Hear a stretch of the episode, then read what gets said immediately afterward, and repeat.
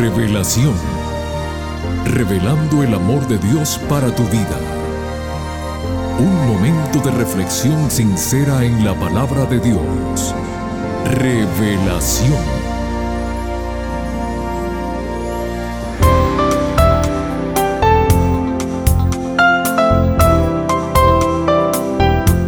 Muy bienvenidos querida familia y amigos del programa Revelación.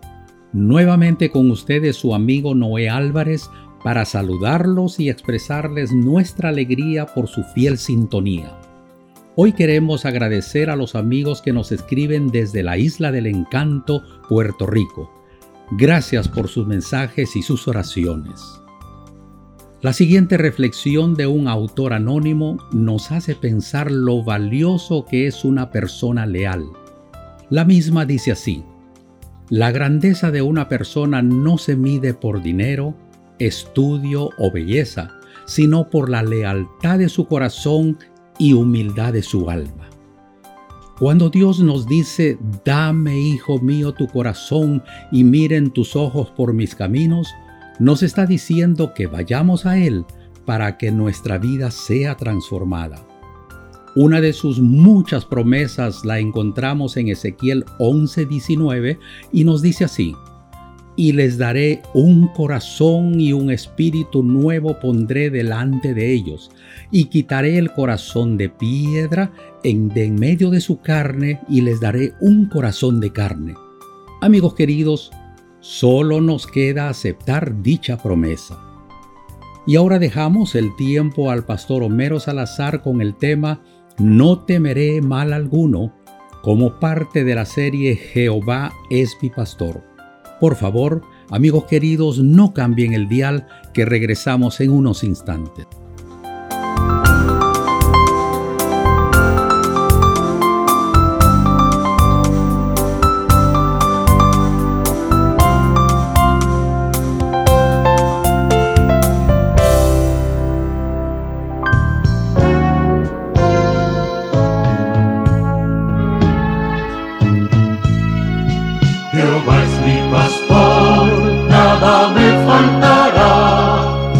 De delicados pastos me hará descansar.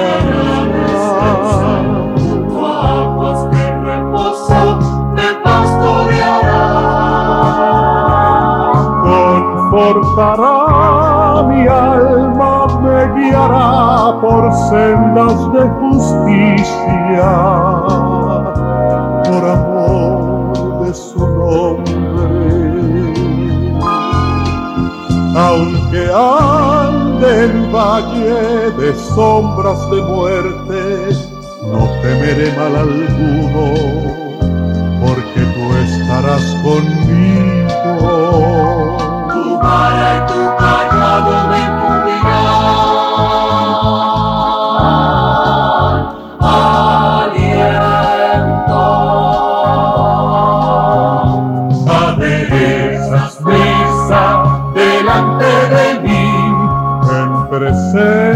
de mis angustiadores. Untes mi cabeza con aceite, mi copa está rebosando.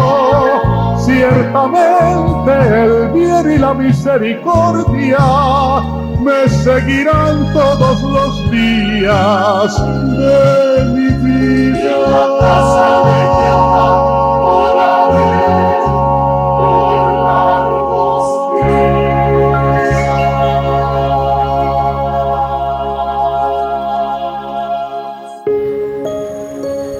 Revela el amor de Dios. Estudiemos juntos. Hola, hola, ¿qué tal mis queridos amigos, mis queridas amigas?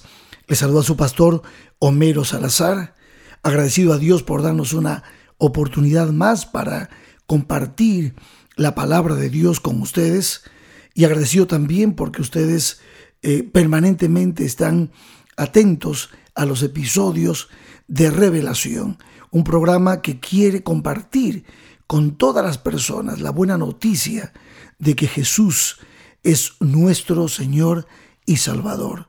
Que Dios el Padre, el Hijo y el Espíritu Santo están deseosos de traer paz, esperanza y vida nueva a nuestros corazones.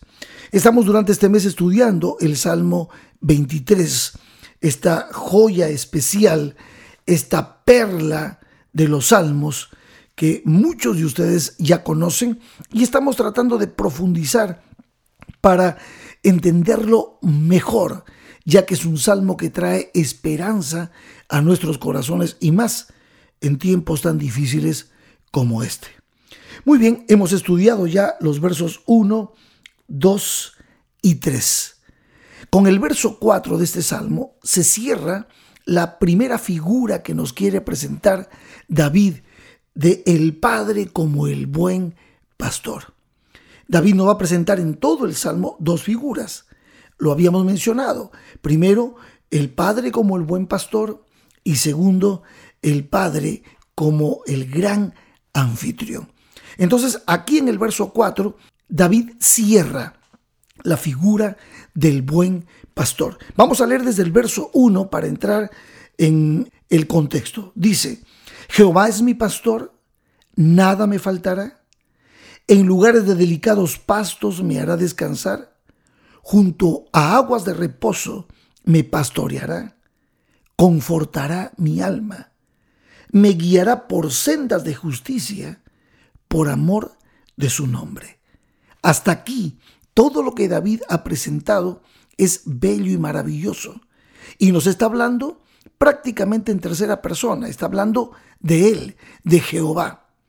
Pero ahora cuando va a entrar al verso 4, cambia y empieza a hablar en segunda persona, como teniendo mayor intimidad, mayor relación con el Padre porque el contexto del verso 4 es también real y la verdad bastante oscuro. Dice, aunque ande en valle de sombra, de muerte, no temeré mal alguno, porque tú estarás conmigo. Tu vara y tu callado me infundirán aliento. Con este verso cierra David la figura del buen pastor. Y me gustaría que no analicemos, que profundicemos en este verso, porque aquí David está aterrizando en la realidad que nos rodea en este mundo caído, la realidad de la maldad que hay en este mundo. Y él presenta en esta primera parte diciendo, aunque ande en valle de sombra, de muerte. Eso es lo que es nuestro mundo. En realidad somos peregrinos y extranjeros en este mundo caído. Los hijos de Dios vamos camino a una nueva patria, a una nueva nación. Esa es nuestra esperanza, donde habrá cambio y donde todo el mal terminará, porque Dios hará justicia. Ahora, interesante lo que dice David, el valle de sombra de muerte. Esto significa oscuridad, oscuridad profunda. Quiere decir que los creyentes, los hijos de Dios, también viviremos experiencias difíciles y oscuras, situaciones complicadas en nuestra vida. Tendremos problemas, como todos tienen problemas. Los creyentes también enfrentan diferentes situaciones y vicisitudes que traen al corazón pesar, pena y dolor. Pero aún allí, nosotros, por medio de este salmo, entendemos que debemos confiar en la presencia de Jehová en nuestras vidas. Aquí el salmista lo que nos está diciendo es que él confía en la protección de Jehová en toda circunstancia. Aun cuando esté en el valle más oscuro donde podría estar escondido algún ladrón o alguna fiera, de acuerdo a la experiencia de, un pastor y, sus ovejas, la presencia de Jehová nuestro pastor nos tranquiliza. Saben, estuve investigando un poquito cuál es la palabra valle de sombra de muerte en el hebreo, en el original, y la palabra hebrea es salmawet. Salmagüed. Sería un sonido algo así. Ya esta palabra, Salmagüed, Salmagüed, que significa valle de sombra de muerte, aparece 18 veces en el idioma hebreo en la Biblia. 18 veces. De esas 18, 16 veces se traduce como sombra de muerte, una vez como lugar entenebrecido y una vez como En otras palabras, podríamos decir que el valle de sombra de muerte es estar en tinieblas, estar en un lugar completamente oscuro, entenebrecido. Es una palabra compuesta por la palabra xel, que significa sombra, y maguet, que significa muerte. Algunos eruditos modernos piensan que esta palabra, salmaguet, viene de una raíz del acadio que significa también ennegrecer o tinieblas. Así que dentro de todos estos significados, valle de sombra de muerte es estar en realidad en un lugar oscuro, en un lugar de tinieblas, en un lugar donde todo parece realmente peligroso. Sin embargo, aun cuando David presenta esto en la primera parte del verso 4, él dice, aunque, aunque ande en valle de sombra de muerte, aunque ande en valle de tinieblas, aunque ande en un contexto de dolor, de, de pesar, de oscuridad, él dice lo siguiente, no temeré mal alguno. Y aquí, aquí voy a unir esta frase, no temeré mal alguno, con la frase, porque tú estarás conmigo. Mi querido amigo, mi querida amiga, todos vamos a vivir experiencias difíciles. Es posible que muchos de nosotros ya hayamos pasado por el valle de sombra y de muerte, a pesar de todo lo que nosotros hemos tenido que soportar con esta pandemia, con esta situación mundial y situaciones complejas en diferentes lugares, volcanes que erupcionan, inundaciones, eh, tremendos incendios y fuegos en diferentes lugares, terremotos, todo lo que viene y encima de todo esto, la maldad, la violencia y la pobreza en la que vivimos en tantos países, todo eso puede parecer que es el fiel reflejo de ese valle de sombra y de muerte. Pero David en este salmo nos invita a confiar, nos invita a no temer. Dice David, no temeré mal alguno. ¿Por qué? Él da una razón. Porque tú estarás conmigo. ¿Podría haber mayor seguridad en esto? ¿Tendríamos alguna razón de temer sabiendo que Jehová está con nosotros? Mientras más buscamos a Dios en oración, más conscientes estamos de nuestra relación personal con Él y de su protección. Por eso es importante entender que David nos está motivando a vivir en la presencia de Dios, porque solamente en la presencia de Dios no tendremos temor a todo lo que pueda pasar. Saben, la Biblia repite esta palabra, no temas, no temas, 365 veces aparece en la Biblia. Quiere decir que tenemos la promesa de no temer para cada día del año. No temamos de todo lo que pueda suceder cuando sabemos que Jehová está de nuestro lado. Porque Él lo menciona y dice, porque tú estarás conmigo. Es posible que tú estés pasando por momentos muy complejos, muy difíciles, tal vez yo no los pueda entender, no conozco esos momentos que tú tienes, pero Dios conoce. Y quiero que sepas, mi querido amigo, mi querida amiga, que tú no estás solo para enfrentar eso. Jehová está contigo. Jehová debe ser para ti el refugio del cual nos habla David. Él es el buen pastor. Entonces, me encanta porque es justo en este momento, en el verso 4, donde presenta el valle de sombra de muerte, donde dice, no temeré mal alguno cuando Él cambia, en vez de hablar acerca de Dios, ahora comienza a dirigirse al Señor directamente en segunda persona, como si el diálogo fuese entre Dios y David. Le habla de tú. Con este cambio a segunda persona, no solo David nos está demostrando su total confianza en la presencia de Dios, sino también nos está mostrando su amistad, su unión sincera, su fe absoluta en la presencia y protección de Dios, su relación con Dios. Así es como David nos está invitando a que subamos a esa relación a nosotros también. Dios quiere que tengamos ese tipo de relación, porque ese tipo de relación íntima con Dios, con nuestro Padre, ese tipo de relación es la que nos ayudará a enfrentar los momentos difíciles. Si la Biblia está llena de promesas, 365 veces se repite, no temas. Estoy, recordando en este momento Josué 1.9. ¿Recuerdan ustedes? Mira que te mando que te esfuerces y seas valiente. No temas ni desmayes, porque Jehová tu Dios estará contigo en donde quiera que vayas. Amigos, el cristiano solo necesita estar seguro de la presencia de Dios. Dios debe estar presente en tu corazón. Invítalo. Sé amigo del Señor. Relaciónate con Dios, con el Padre, con el Hijo, con el Espíritu Santo. Tú y yo estaremos seguros. Miren, y el verso 4 termina diciendo, tu vara y tu callado me infundirán aliento.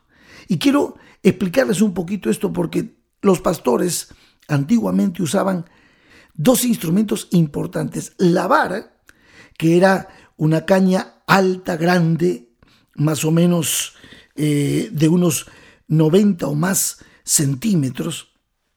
La vara servía como un instrumento de protección, o sea, la vara hacía que los lobos, los, que querían dañar a las ovejas, desaparezcan de, de la vista del pastor. Él con su vara los corría.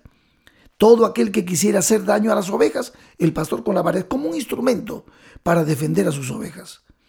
Pero el callado tenía otra función, como un instrumento de apoyo, como un instrumento de que guía, que orienta y tenía como una curva con la que el pastor orientaba a la oveja. Cuando la oveja se iba, simplemente la jalaba con esa parte del bastón y entonces la oveja se podía ubicar bien.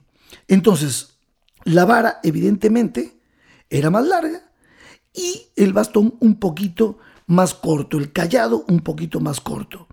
Qué bonito entonces cuando el Señor usa su vara y su callado para infundir aliento. ¿Qué significa esto, infundir aliento? Que la oveja está segura de la protección de su pastor, porque su pastor tiene las herramientas que le dan seguridad a la oveja para no correr peligro. Maravilloso, maravillosa la visión de David con esta figura del buen pastor. Ahora, Déjenme terminar esta reflexión con el capítulo 10 de Juan, porque aquí vimos al pastor protegiendo en el Salmo 23 con sus instrumentos a sus ovejas. Fíjense lo que dice Juan capítulo 10 versos 11 al 17, como para complementar la idea. Fíjense lo que dice. Yo soy el buen pastor, dice Jesús. El buen pastor su vida da por las ovejas. Mas el asalariado, y que no es el pastor, de quien no son propias las ovejas, ve venir al lobo y deja las ovejas y huye. Y el lobo arrebata las ovejas y las dispersa. Así que el asalariado huye porque es asalariado y no le importan las ovejas. Pero el verso 14 dice, yo soy el buen pastor y conozco mis ovejas, y las mías me conocen. Así como el Padre me conoce y yo conozco al Padre, y pongo mi vida por las ovejas.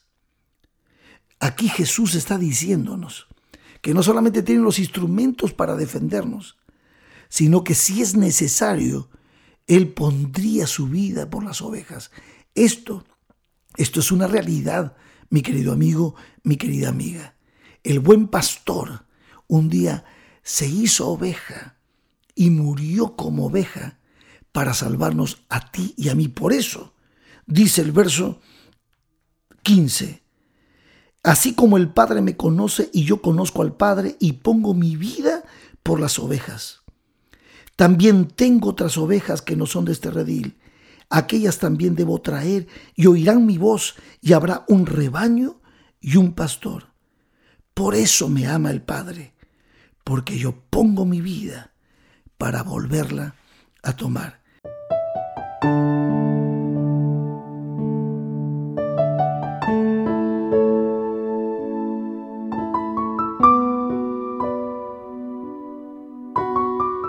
Mi querido hermano, mi querida hermana, mi querido amigo, mi querida amiga. Este Salmo 23 tiene este mensaje maravilloso de esperanza. ¿Qué más podría pedir un cristiano? ¿Eh? El salmista nos muestra que Dios, como el buen pastor, no solamente es capaz de protegernos, sino que un día se hizo hombre, vino y dio su vida para salvarnos. Así es que, ¿a quién vamos a temer? ¿Y de qué podemos temer? Si tenemos a un Dios maravilloso que nos ama con toda el alma. Te invito a caminar con ese buen pastor. Te invito a tener a Jehová como tu pastor en tu corazón, en tu mente, cada día. Y te invito al redil que el pastor está formando. Todo aquel que cree en Cristo Jesús, todo aquel que le acepta como Señor y Salvador, forma parte de ese maravilloso redil donde hay un rebaño y un pastor que ya, ya nos dio salvación anticipada. Lo que debemos hacer es creer en Él y aceptarle por fe como nuestro Señor, como nuestro Salvador, como nuestro buen pastor. Que Dios te bendiga.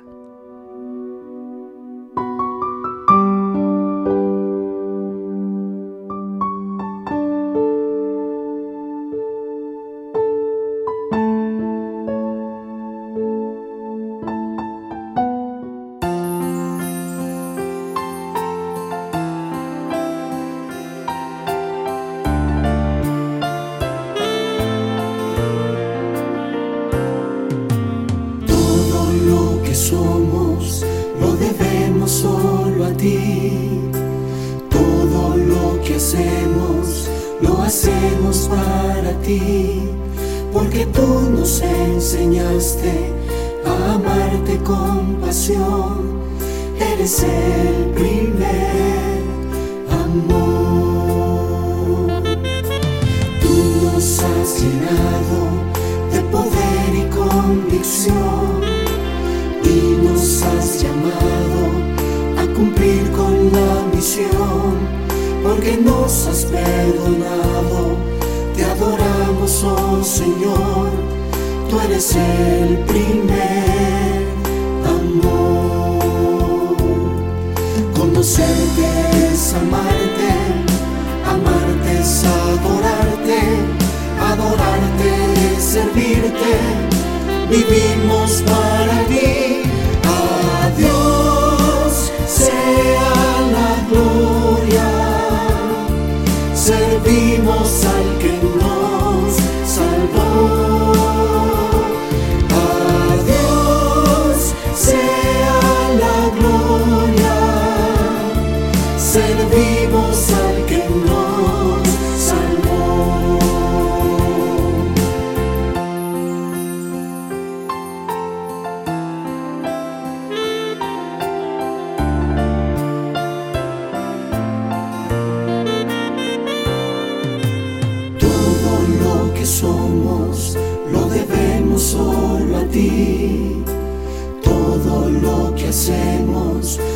Hacemos para ti, porque tú nos enseñaste a amarte con pasión. eres el primer